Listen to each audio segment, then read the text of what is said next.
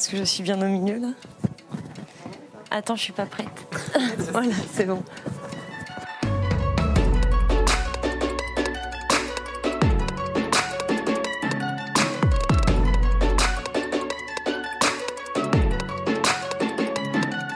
Alors tout dépend ce qu'on appelle riche. Si c'est riche, euh, milliard, euh, euh, non. Après, je pense qu'on peut très très très très bien s'en sortir en jouant à Counter-Strike. Je dirais évidemment oui, il faut plus de femmes pro-gamers.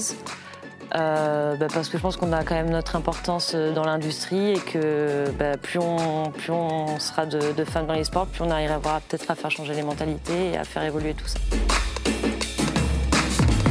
Euh, Il y a des commentaires, il y a des comportements qui m'exaspèrent. Après, je pars du principe que des cons dans la vie, il y en a partout, donc fondamentalement, il y en a aussi dans l'e-sport. Voilà.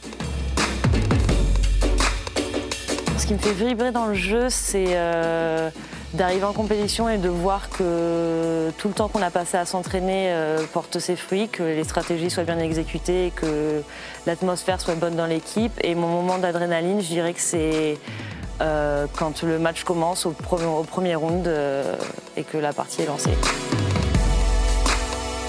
On peut faire des bonnes rencontres aussi grâce aux jeux vidéo. C'est pas qu'un environnement fermé. Alors je parle surtout des jeux en ligne, mais je sais que moi, en tout cas, j'ai fait des belles rencontres en étant une gameuse et voilà.